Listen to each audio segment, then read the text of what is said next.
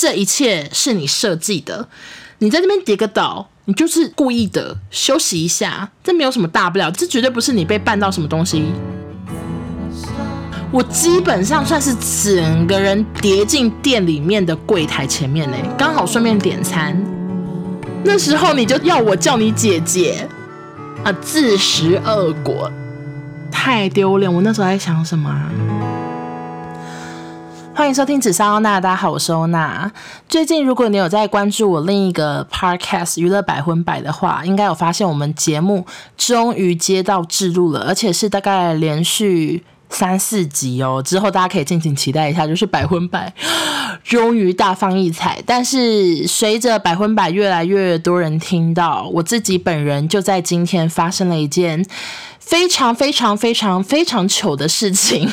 我实在是很想分享给大家，我也期待那位主角他本人没有听到紫砂欧娜这集。那如果听到的话，我就是再次的跟你致歉。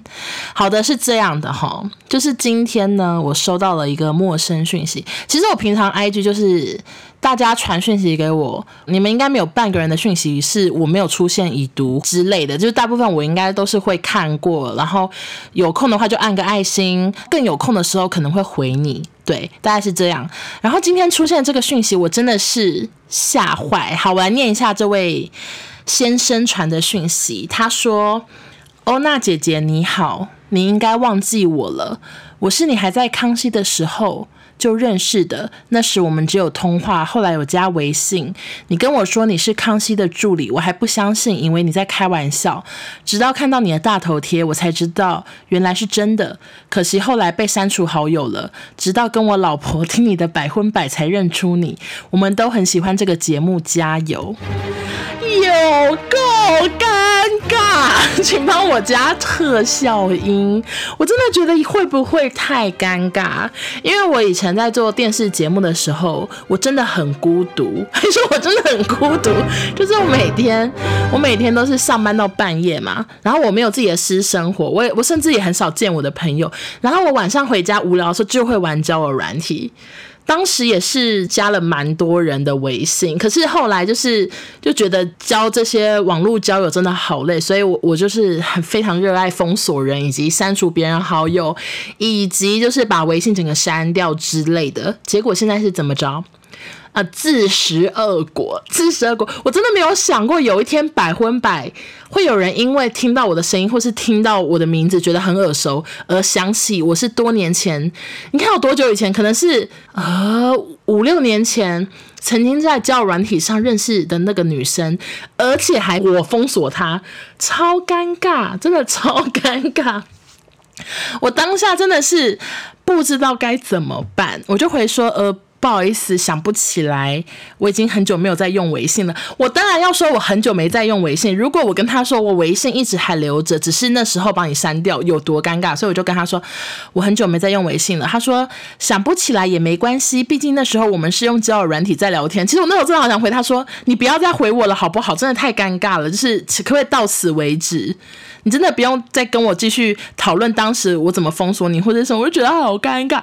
可是他还是有继续密我，然后 我看一下他后来说什么，他就说：“哦，我跟你讲，我跟你讲，后面更恶心哦，我怕你们吐诶。”他说那时候只觉得姐姐好累，都要工作到三四点才有空休息。我想说，我的天呐，已经够尴尬。然后我就想说，你干嘛一直叫我姐姐？我说呃，请问一直叫我姐姐，好好笑，你比我小吗？他就说。那时候你就要我叫你姐姐，我操，我操是怎么回事？我整个就是回那个三条线的符号，我觉得太丢脸了，真的太丢脸。我那时候在想什么啊？太糗了！对方竟然说你那时候叫我要叫你姐姐啊，而且你知道后面还接什么吗？他还写说习惯了。我们是有聊很久吗？我的天呐，什么叫习惯了？我我甚至想不起来他的脸是谁。哎，反正就这样。我真的好糗哦！我现在就是要说是悔不当初吗？也不会，因为交友软体是让我人生有了一些有趣的故事可以跟大家讲。可是又同时觉得求求求，希望你不要听到这一集。好，反正就是想跟大家分享一下，随着节目越来越红，带来的不只是钱，还有烦恼，还有知名度啦，随便啦，反正就是。带来了不少烦恼。这样好，那今天我要准备什么故事呢？好，那我今天要讲什么故事呢？其实就是。Right now 呢，我们公司还在 work from home，而且我原本以为大家开始分流上班是所谓说，像我们我们 team 我们四个人是轮流，两个人分别进三天，两个人分别进三天，这样让整个礼拜每一天都有我们 team 的人在。但是我我们后来发现说，就是很多部门到现在都还没有在上班，好像很多部门都是一个礼拜才来一两天，所以导致我们那一层楼就是很长很空。好，这也不是重点，重点就是因为我今天呢又再度的不用。进公司，我就想说，好，那我要跟我妹去吃一个我一直很好奇的餐厅，就是卡拉拉。所谓的卡拉拉呢，就是有非常多网红爱去吃，像是宅女小红啊，或者是陪审团啊，或者是马来貘，他们都很常去吃，很常发文。我就一直好奇说，到底是有多好吃？但是它不仅人气高，又远在内湖。其实我平常真的是很难过去，因为首先它不能定位。如果我过去之后，啊，没有位置，那我从巴黎开高速公路去内湖，等于是白跑一趟，所以我就一直想说，好像也不是那么容易吃到。如果我平常周末想去吃什么的话，一定会大失败。所以我就想说，OK，那我就是要平日中午这种最特别、最奇怪的时间去吃，一定有位置。所以我今天就跟我妹约好，就是在内湖吃卡拉拉。好，总结一下，卡拉拉真的很好吃，但是有网友跟我说，不要再帮卡拉拉宣传，不然他们真的是吃不到。好，那我就是不帮卡拉拉宣传。很好吃，肉非常好吃，但是不要去吃，谢谢，就是不要去吃，你们以后再说，就是请请不要去吃，整个不知道该怎么办。好，反正 我讲这个干嘛？好，反正就吃完卡拉拉之后呢。我就是决定，那我今天就要在内湖度过我一个有点类似 SOHO 族或者是什么行动上班族的一天，所以我就去一家咖啡厅坐了一整天。我从下午开始喝咖啡，然后一直工作，一直马不停蹄，大概至少工作了连续四个小时之后，又叫了晚餐，就继续在那家咖啡厅坐坐坐，反正就是一整天都在那个咖啡厅。然后呢，我在那个咖啡厅也就想到了几年前，其实我们的内湖有一个摄影棚，就在那个咖啡厅附近。然后我就想到，当年呢，我经常来这个咖啡厅外带，或者是去这个咖啡厅的隔壁咖啡厅外带咖啡或外带甜点去摄影棚大快朵颐这样。结果我就因此想到了一个故事，我就决定呢，那我今天这集 podcast 就是要来聊关于我跌倒的。各种印象深刻、非常难忘的经验，其中当然就是包含一次这个内湖咖啡厅的故事。好，那我想先跟各位打个预防针，就是我虽然很常跟大家讲我跌倒的故事或是什么的，但其实我觉得我不是笨拙，我也不是小脑有问题，或者是平衡感不好，我只是一个比较大意的人。怎么听起来那么智障？我只是对于一个社会、对于马路、对于环境比较粗线条、比较粗线条，嗯、粗心，比较没有在看路的人。所以真的，大家请不用担心我的平衡感或什么的。而且外加我就是运气比较不好，大家跌倒可能就是。跌倒，简单的跌倒，但我的跌倒往往都会带着一点糗，我也不知道为什么，或者是我整个人就是活得很像小丑，所以这些跌倒的故事，我只能说有一些真是糗到不想跟大家分享，但我也觉得算了，我就跟大家分享吧。然后我今天就是又再次的把这些糗糗糗的小故事呢，全部记在备忘录，就让我一一的说给你们听。好，那我也是先跟大家打个预防针，就是这些故事可能有一些有少部分已经在晚安直播或者是以前的集数有讲过，那就是我记性不太好，所以大家当新的再听一遍，不要来私讯跟我说哦，那你那个都讲过了，一直讲老故事，就请你们就是多多包涵，因为我真的就想不起来我到底有没有讲过。第一个印象深刻的跌倒故事呢，是我很小的时候发生的，我到现在还记得，就是在大叶高岛屋，就是天母的大叶高岛屋，现在还开在那的大叶高岛屋。我那时候是怎样呢？我好像在搭手扶梯的时候，从手扶梯上面滚下来。呃，为什么会发生这种事情？当然又是贪玩。例如说，手扶梯要往下，我却故意背对它的那个方向，导致我可能就被绊倒，或者是刮豆之类的。其实这个只是我作为跌倒故事的序章，我完全想不起来我那时候到底是详细是怎么跌的，只记得。我跌完之后大哭了非常久。哭哭醒醒，醒来的时候疑似在被擦药，然后又睡着。下一次醒来已经在车上，就类似这样。所以我的膝盖其实是有一个疤，那就是当时呢在大叶高岛屋手扶梯跌倒的一个疤。但是这个疤却没有提醒我人生要继续的。注意四周变化，我却是持续的跌倒。好，接下来就让我一一的分享我各种跌倒的故事。好，到了国中呢，我就读一个私立学校。我们那时候学校就是蛮 gay 掰的，反正我记得我们的学校是需要经过入学考试，但其实入学考试门槛非常的低。可能就想说学校要有考试才有种端起来比较高大上的感觉，但 anyway，其实你考很烂还是可以进来读，因为我们学校就是也蛮缺学生的。好，那不重要，反正我就记得当时入学考试完之后就会有新生进来，然后第一天新生进来的时候，我记得呢，所有的国二的学长姐们必须派一些代表去带这些新生。走到什么会场啊，反正就是有点像那种导护小姐或者是小老师的感觉，要带这些新生学弟妹们去会场报到、去办资料，而且是一个带一个，非常非常的尊荣的感觉。好，那时候我就是有报名要当这个小老师，我还记得呢。我那时候因为学校规定我们是那个学校的门面，我还特别穿了。制服整套就是有制服裙啊，是那种百褶格纹裙，然后要打啾啾、打蝴蝶结，要穿背心，要穿衬衫，非常非常的正式，却发生了很糗的事情。就是那时候我带那学弟，我们开始跟他讲说，哦，这边是什么一楼。呃，这个 这边是一楼，有什么好讲的啊？好，这边是走廊。我们学校很特别的是，我们有前走廊跟后走廊，走廊非常的宽敞，有冷气哦，什么什么。然后进教室要换室内拖鞋，反正当时我们学校就是有点类似台中的一个贵族学校吧，I don't know。然后我就介绍非常认真，然后说好，那接下来就是带你介绍宿舍，因为我们学校还有宿舍。然后就带他走楼梯的时候，我就整个扑街了，而且我扑街的程度就是 OK，裙子就是快要翻个一半之类的。那个学弟其实。其实他就是说实在，他不过就是一个小六要升国一的弟弟，他就吓坏了。我就记得他说：“学学姐你还好吗？”因为我整个就是躺在那个楼梯上，我也不知道自己怎么会这样。我就立刻站起来说：“没事没事，要不然怎么办？反正我对于跌倒的第一个宗旨呢，就是你要假装没事，就是这一切是你设计的。你在这边跌个倒。”你就是故意的，休息一下，这没有什么大不了，这绝对不是你被绊到什么东西之类的，反正就是把它想成一个可以说是街头艺术。如果你今天在那个东区跌倒，大马路上，你干脆就把它当成街头艺术吧，你就停在那里，然后不要动，假装你是街头艺人，什么意思？我在讲撒娇，好，不重要，反正。反正呢，我那时候就立刻站起来嘛，但是又觉得非常的糗。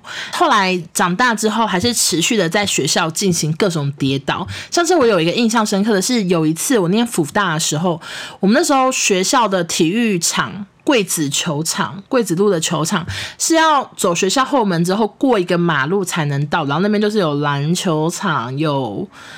OK，我什么都想不起来，因为我很少运动。然后啊，还有田径吧，还有操场之类的。反正那时候，我就跟我的朋友们，我们要去那边上体育课之类的。我就记得某一个地方有一个铁链，那个铁链就是类似在你的。小腿肚的那种高度，它就是挂在那里，可能以防有什么车子开进去或什么，反正就是它就是挂了一条铁链。当时呢，我就跟我两个姐妹，我有点忘记是谁，然后我们就一起要走到那个球场，还是从球场走出来，其实真的很不重要。总之，我就是看着那个铁链，想说这边有一条铁链。要小心，等一下经过的时候，脚一定要抬起来走过去。我就是内心明明就已经这样告诉自己，但是我不知道为什么，我走到那条铁链，我脚抬起来的时候，然后我还是跌倒了。为什么啊？我就记得我整个脚被铁链绊倒，诶，可是我明明就已经在内心告诉自己说，这边有一条铁链，等一下小心。但是 I don't know，整个就是再次的。又跌倒，而且我朋友都吓到，就想说这么粗、这么明显的铁链，为什么你还是可以被绊倒？我跟你讲，我真的不知道，就是我就是很很长已经提醒自己，却还是出包。OK，好，那接下来讲下一个故事，反正全部都是跌倒的故事啊。好，下一个跌倒的故事呢，是有一次我跟少宗我们在延吉街的时候，那时候应该是把车停好，我跟少宗可能要去吃晚餐之类的。反正那时候呢，那条街上已经很多那种小吃摊都已经打烊，或者是一些什么自助餐店，各种的店都打烊了，所以很。多人就在那边冲地板、拖地啊，把椅子抬起来放桌上，你们懂吧？你们你们现在脑袋应该有画面。然后我就依稀记得呢，我那时候是冬天，我穿了一个裙子，家里面还有一个很厚的，有点类似内搭裤，是绒毛材质的，非常的厚。然后我跟少宗就在走路的时候，前面有一个阿伯。依据少宗的回忆，他说那个那家店在卖肉羹，然后阿伯正在打扫，反正阿伯呢用水管冲地板，然后再整理这样，然后地板就是非常的湿，结果我走过去的时候就整个滑倒，直接劈腿这样。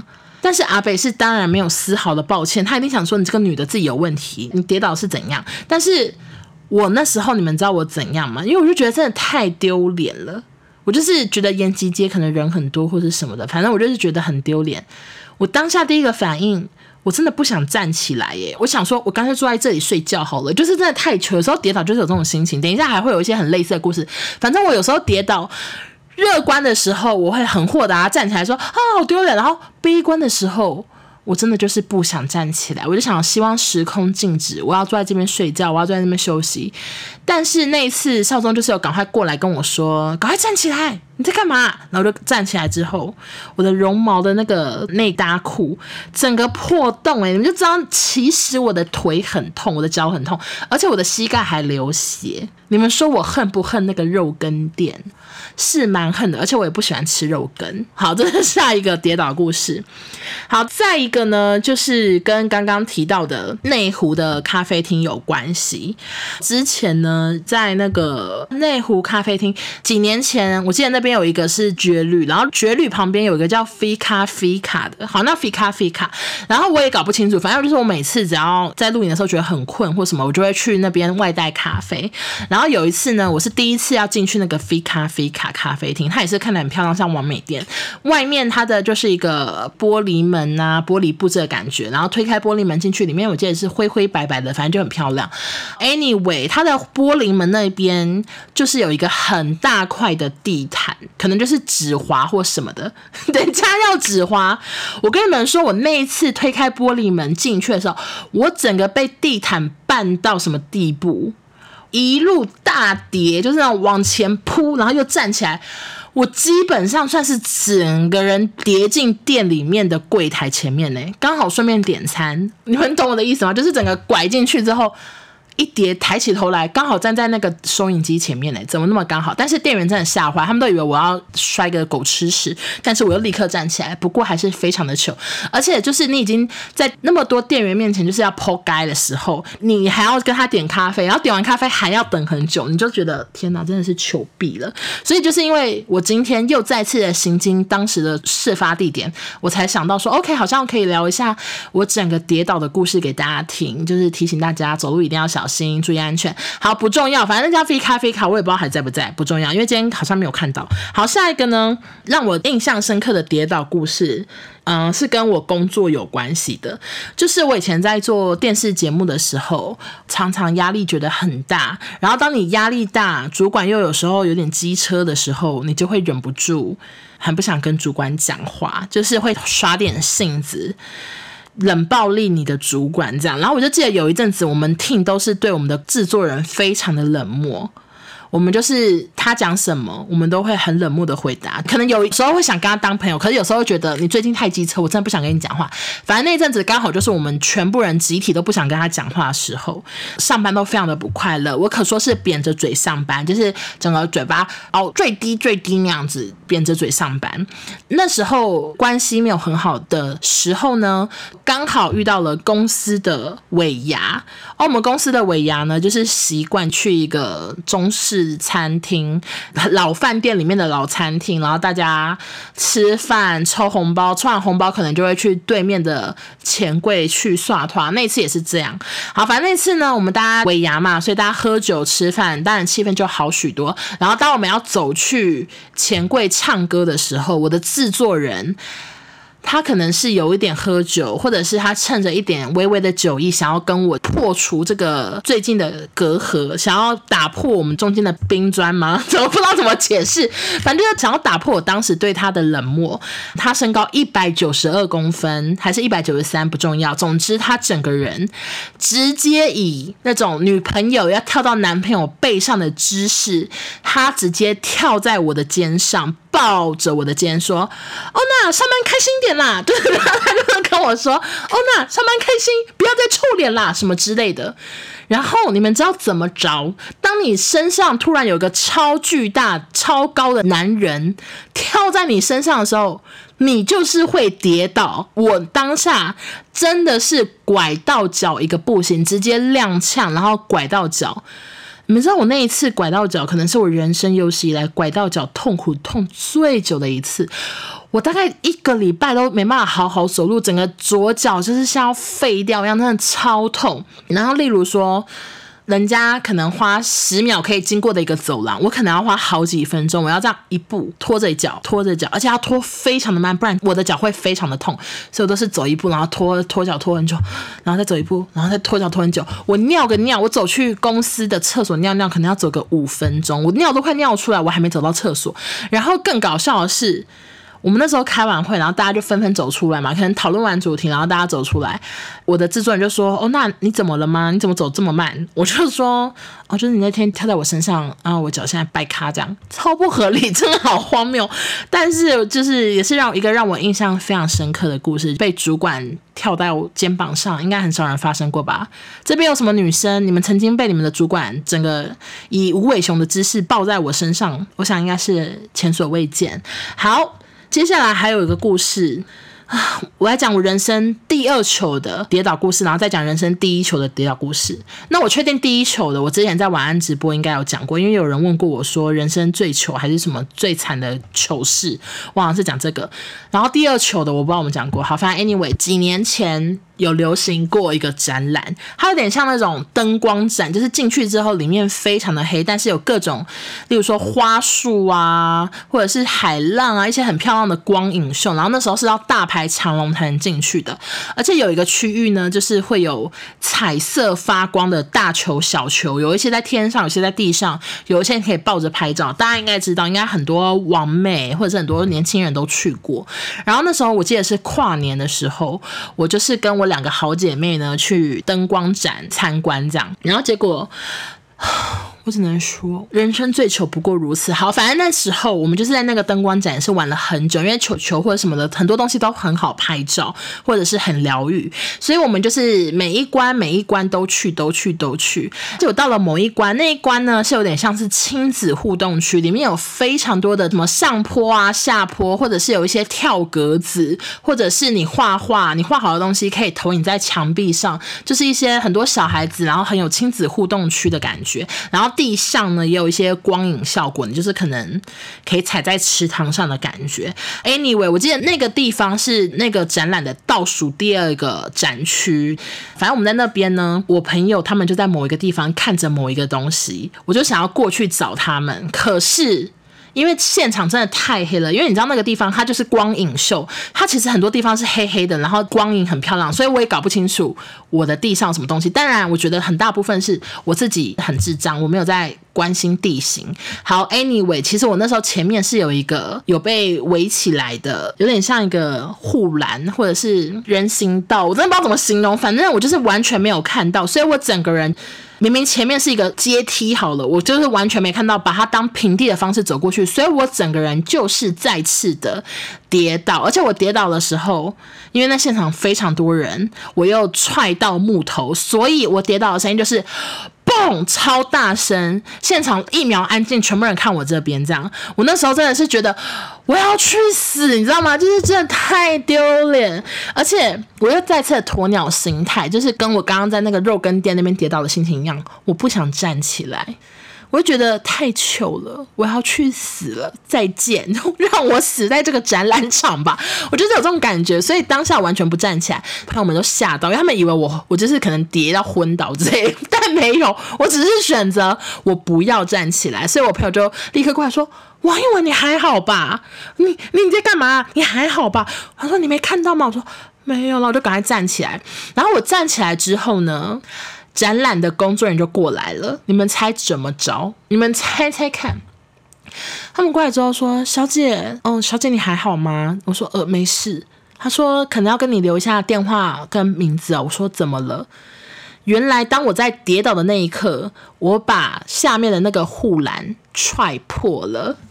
Oh my god！它就是有点像一个三角柱，低低的。我好像想通它大小，就是有点像你去参加歌唱比赛，然后前面有评审，然后评审前面会放名牌，有点类似那种名牌的大小。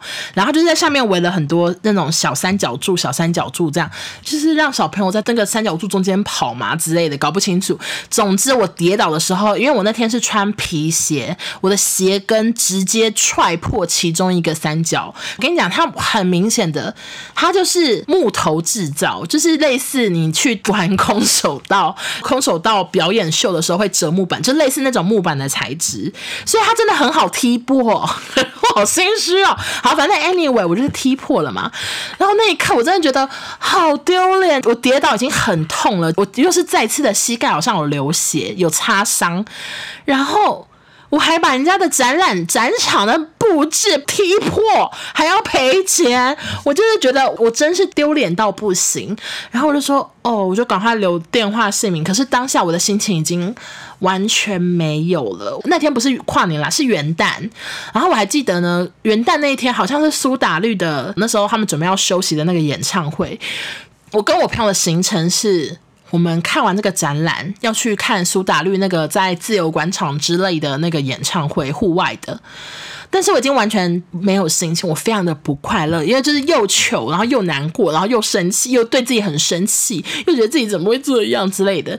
我记得那个展览的最后一关是一个啊、有点像是水晶感的一个地方，里面有很多镜子，然后有白色的珠珠，然后很像银河，就很多很多人在那边持续的在拍照，因为那边拍起来非常的漂亮。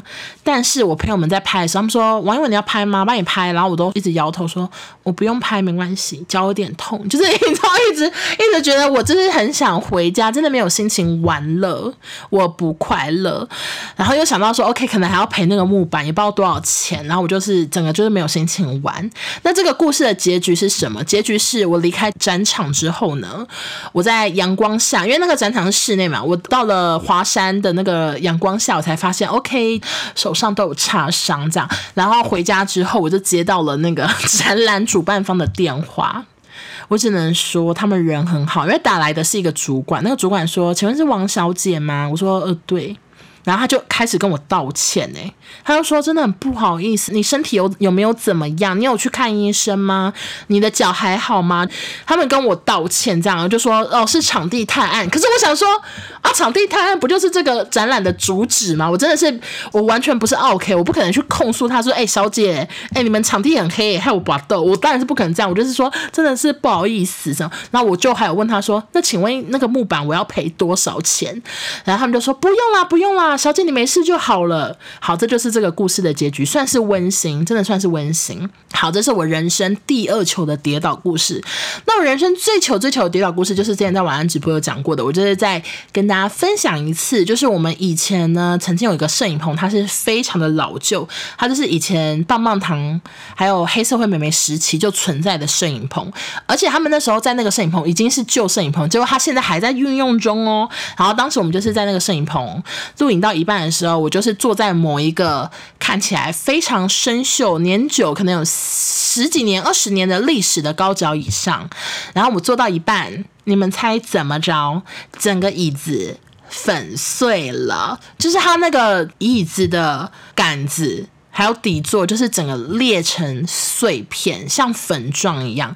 我就是像坐到。海沙屋吗？我不知道，我只能这样安慰自己。反正当时椅子真的是整个粉碎，然后我整个人跌在地上，差点插在那个椅子的柱子上啊！我只能说差点变成捏面人。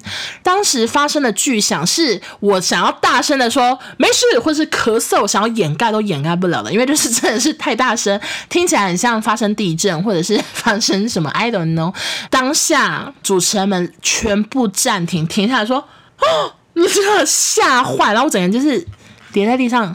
再次的不想站起来，我一直坐在地板上，大概坐了十分钟吧。我那因为我那一刻可能是我人生最糗的时刻，我想要假装我是个石头，我不想面对一切。然后少宗人很好，因为他就是制作人，然后反正他当时看到我跌下，他就立刻过来说：“你还好吧？赶快站起来，什么之类的。”他叫我要赶快站起来，什么去旁边坐什么的。